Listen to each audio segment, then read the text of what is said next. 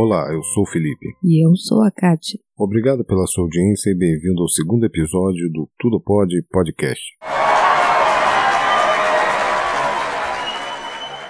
Nos acompanhe nas redes sociais pelo Facebook, Instagram e Twitter. Assine o nosso canal do YouTube Tudo Pode Podcast. Nos escute pelos principais aplicativos de podcast e, se gostar, assine o feed. E qualquer dúvida ou sugestão de pauta, nos envie um e-mail para contato@tudopode.com.br. Você já se perguntou por que algumas pessoas não são conhecidas pelos nomes de registro ou de batismo? Algumas pessoas trocam seus nomes para que não sejam associadas pelo parentesco com alguma personalidade já consagrada, como é o caso do ator Nicolas Cage e também do músico e fotógrafo Mike McGear. Por acaso alguém aí sabe seus verdadeiros nomes e quem são seus familiares famosos? Fiquem conosco e descubram. Outros acreditam ou são influenciados por seus empresários a achar que seus nomes não têm sonoridade adequada ao mundo da fama. Ainda existem os que fazem a troca por real necessidade, já que de fato seus nomes não são atraentes ou são fonética e ortograficamente complicados. Por fim, ainda temos os que são movidos por motivos espirituais ou de superstição e os que tentam esconder o início de suas carreiras da sua família. Vamos falar nesse episódio exclusivamente de artistas brasileiros e você faz seu julgamento sobre qual som lhe parece mais agradável, o do nome natural ou do nome artístico. Tente associar a imagem desta pessoa ao seu nome natural e depois deixe nos comentários o que achou. Fique ligado porque temos aqui uma lista bem interessante que acredito que vai te surpreender. Bom, vamos lá. Você sabe quem foi Abelim Maria da Cunha? Abelim Maria da Cunha era o nome artístico da saudosa cantora Ângela Maria, a rainha do rádio como ficou conhecida. Nasceu em Conceição do Macabu, Rio de Janeiro, no dia 13 de maio de 1929. Iniciou no mundo da música no coral da Igreja Batista por influência de seu pai, que era pastor. Filha de família humilde, por dificuldades financeiras, se viu obrigada a buscar uma vida melhor nas cidades próximas, como Niterói, São Gonçalo e São João do Meriti. Durante a juventude, trabalhou como operária em uma fábrica de lâmpadas e como tecelã em uma indústria têxtil. Seu grande sonho era atingir o sucesso na rádio, coisa que seu pai era contra. Ele acreditava que a filha deveria se converter na igreja evangélica e casar cedo. Em 1947, aos 19 anos, conseguiu se apresentar diante dos jurados de uma rádio. Foi nessa época em que mudou seu nome para Ângela Maria, para que seu pai não a reconhecesse e a impedisse de sair de casa. Com uma voz maravilhosa, Angela logo conquistou o público com suas belas interpretações. Logo em seguida, foi convidada para cantar no famoso Dança em Avenida e também na rádio Mairink Veiga. Gravou seu primeiro disco em 1951, mesmo a contragosto da família. Viajou o mundo e consagrou-se uma das grandes intérpretes do gênero samba-canção, ao lado de Maísa, Nora Ney e Dolores Duran. Em 2012, decidiu se aventurar na carreira política e se candidatou a vereadora na cidade de São Paulo pelo PTB, porém não foi eleita. Após 34 dias de internação hospitalar, faleceu no dia 29 de setembro de 2018, vítima de parada cardíaca e infecção generalizada. E você, sabe quem é Arlete Pinheiro da Silva? Arlete Pinheiro da Silva é o nome de uma das maiores atrizes brasileiras, a grande dama do cinema e da teledramaturgia do Brasil, a querida Fernanda Montenegro. É a única brasileira já indicada ao Oscar de melhor atriz e também a única atriz indicada ao Oscar por uma atuação em língua portuguesa, sendo premiada por seu trabalho no filme Central do Brasil em 1998.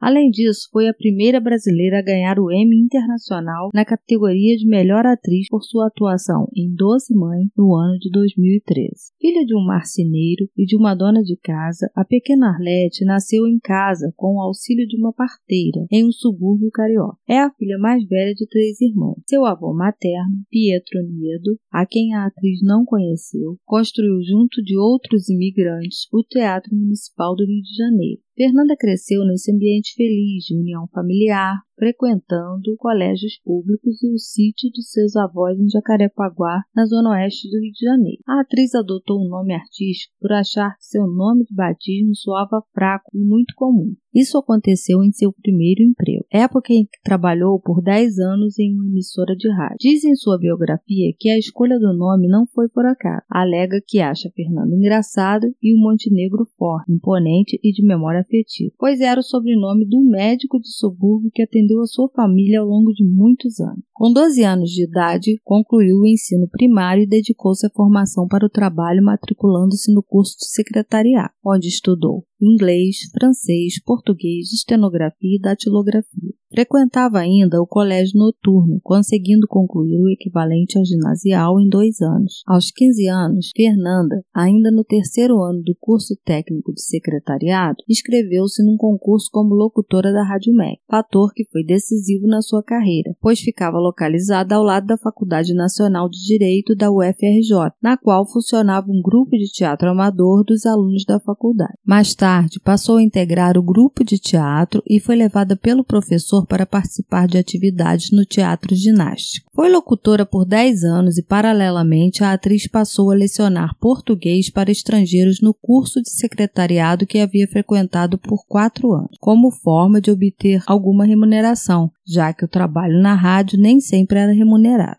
Casou-se civilmente em 6 de abril de 1953, aos 23 anos, com Fernando Torres. O casal teve dois filhos, Cláudio Torres e a atriz Fernanda Torres. Iniciou sua carreira no ano de 1950 na peça Alegres Canções das Montanhas, ao lado de seu marido Fernando Torres. Foi a primeira atriz contratada pela recém-criada TV Tupi do Rio de Janeiro, em 1951. Em 1954, interpretou sua primeira protagonista na novela A Muralha, de Ivani Ribeiro na TV Record, sendo a primeira telenovela da emissora. Entre 1956 e 1963, a atriz participou de diversos teleteatros na TV Tupi de São Paulo, apresentados no Grande Teatro Tupi, totalizando cerca de 160 peças apresentadas naquele programa. Em 1959, formou sua própria companhia teatral, a Companhia dos Sete, com Sérgio Brito, Ítalo Rossi, Gianni Rato, Luciana Petruccelli, Alfredo Souto de Almeida e Fernando Torres. A atriz é considerada uma das grandes damas do teatro brasileiro, tendo recebido diversos prêmios ao longo da carreira. Realizou trabalhos na maioria das emissoras produtoras de teledramaturgia, como Band, TV Cultura, Record TV e Rede Globo, onde permanece desde 1981, além das extintas TV Excelsior, TV Rio e a própria TV Tupi. Agora vamos ver se você sabe quem foi Agenor de Miranda Araújo Neto. É, isso eu sei. É o Cazuza. Exatamente. Agenor de Miranda Araújo Neto foi o nome do irreverente e genial Cazuza filho de João Araújo, produtor fonográfico, dono da Som Livre, e da cantora Lucinha Araújo. Desde a infância conviveu com grandes nomes do meio artístico. Teve uma infância e juventude abastadas. Estudou no tradicional colégio Santo Inácio de Loyola e também no colégio anglo-americano. Durante a juventude já escrevia poemas. Em 1976 prestou vestibular para comunicação, mas desistiu do curso três semanas depois. Logo em seguida se entregou à vida boêmia, passando a frequentar o bar Baixo Leblon. Preocupado com a vida de regrada e com o futuro do filho, seu pai o levou para trabalhar na gravadora Som Livre. Lá, fazia triagem das fitas de novos cantores e escreveu releases para divulgar os artistas. Ali começou uma inseparável amizade com o produtor musical Ezequiel Neves. Resolveu ir para os Estados Unidos em 1979, aonde cursou fotografia na Universidade de Berkeley, em São Francisco. No ano de 1980, retornou ao Rio de Janeiro e marcou presença no grupo teatral Asdrubal Trouxe o Trombone, no Circo Voador. Nessa ocasião, cantou em público pela primeira vez na sua vida. Ainda no convívio de artistas locais, em 1981, foi indicado pelo cantor Léo Jaime para substituí-lo como vocalista em uma banda de garagem. Foi o início de sua parceria com Frejá e com Barão Vermelho. Após ouvir uma fita demo da banda, Ezequiel Neves convence o diretor artístico da Som Livre, na época Guto Graça Mello, a gravar a banda. Juntos, tentam convencer o relutante João Araújo a apostar no Barão, que rapidamente emplacou nas paradas musicais com os hits Podia Nascer Feliz e Bete Balanço. Em 1984, a banda lança o álbum Maior Abandonado. E como já era de se esperar, com seu temperamento passional, esse foi o último sucesso da banda com a participação de Cazuza. Em 1985, inicia sua carreira solo gravando seu primeiro álbum, Exagerado, que fez grandes sucessos com músicas como Mal Nenhum, codinome Beija-Flor, e a que deu nome ao álbum, Exagerado, entre outros. Nesse mesmo ano, o cantor descobre ser portador do vírus HIV, muito temido na época devido à falta de conhecimento da comunidade médico-científica e de medicamentos eficazes que conseguissem controlar o vírus. A sobrevida era rápida e penosa. Em seguida ao choque do diagnóstico, Cazuza viver como se nada tivesse acontecido e não estivesse doente. Sequer tentou reduzir o vício em álcool e tabaco. Gravou seu segundo álbum após a metade de 1986 e como a Som Livre havia rompido com seu elenco de artistas, a Polygram contratou Cazuza. Em 1987, foi para os Estados Unidos tentar um tratamento para a doença. Simultaneamente, aproveitou e lançou o álbum Só Se For a Dois, de onde saíram sucessos como O Nosso Amor A Gente Inventa, Solidão Que Nada e Ritual. Vivendo a plenitude de sua carreira, no ano de 1988 lançou o álbum Ideologia, que levou as paradas musicais Faz Parte do Meu Show e Brasil. Foi conhecido por ser rebelde, boêmio e polêmico, tendo declarado em entrevistas que era bissexual. Em fevereiro de 1989, já um tanto debilitado pela doença e pelo estilo de vida, Cazuza declara publicamente ser portador do vírus da AIDS. Neste mesmo ano, lançou seu último álbum, Burguesia, e ao receber o prêmio Sharp de melhor álbum para ideologia e de melhor canção para Brasil, compareceu à premiação totalmente abatido em uma cadeira de rodas. Cazuza recebeu esse apelido mesmo antes do nascimento. Agenor, seu nome de batismo, foi recebido por insistência da avó paterna. Na infância, Cazuza nem sequer sabia seu verdadeiro nome, por isso não respondia à lista de chamada na escola.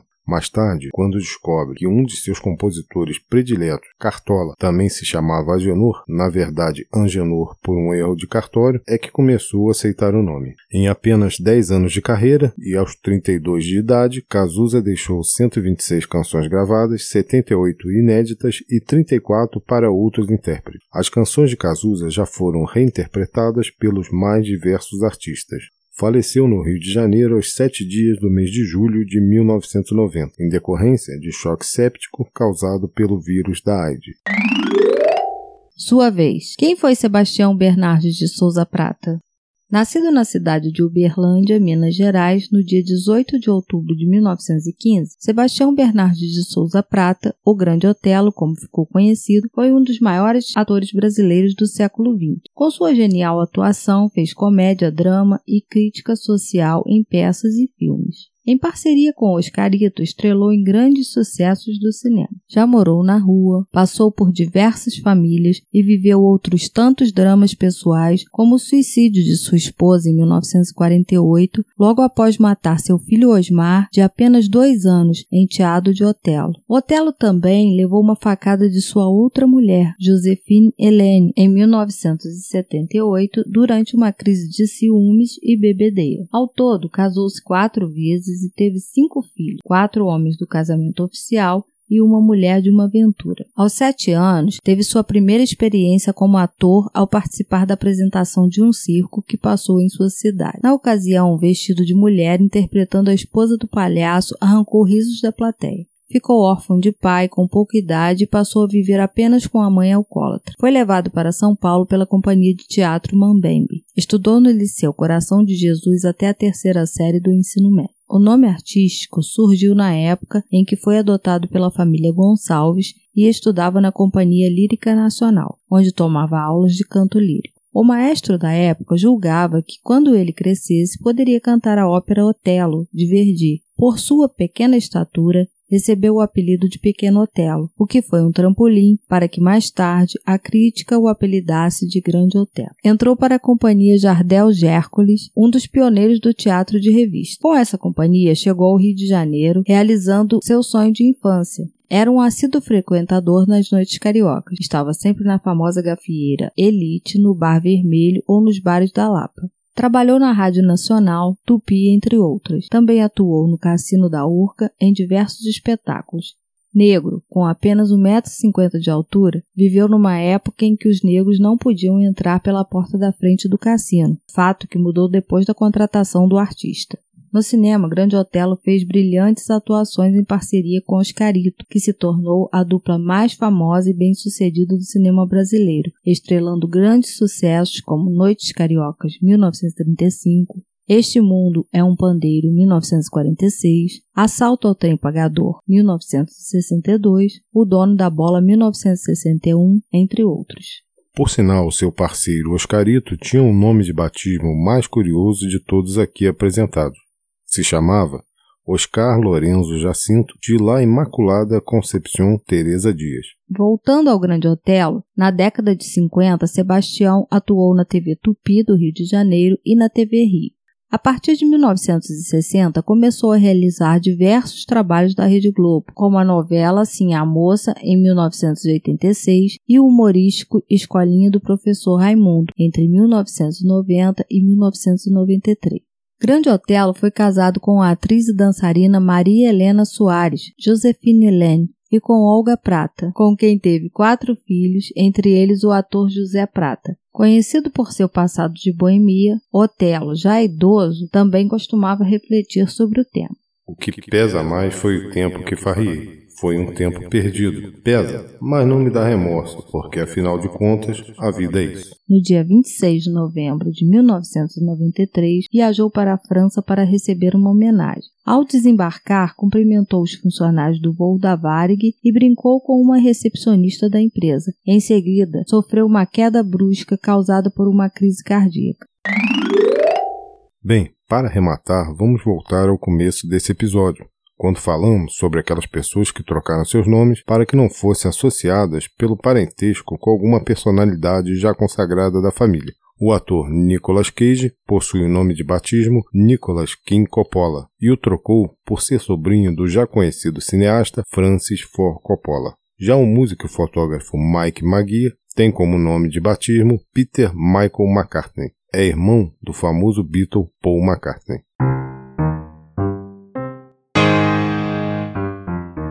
Esse foi um episódio do Tudo Pode Podcast. Agradecemos a sua audiência e se gostou, não deixe de nos acompanhar no Facebook, Instagram, Twitter, nos aplicativos que disponibilizam podcasts como o Castbox, Spotify e iTunes. E também no nosso canal no YouTube, procurando por Tudo Pode Podcast. Eu sou a Kátia e tchau.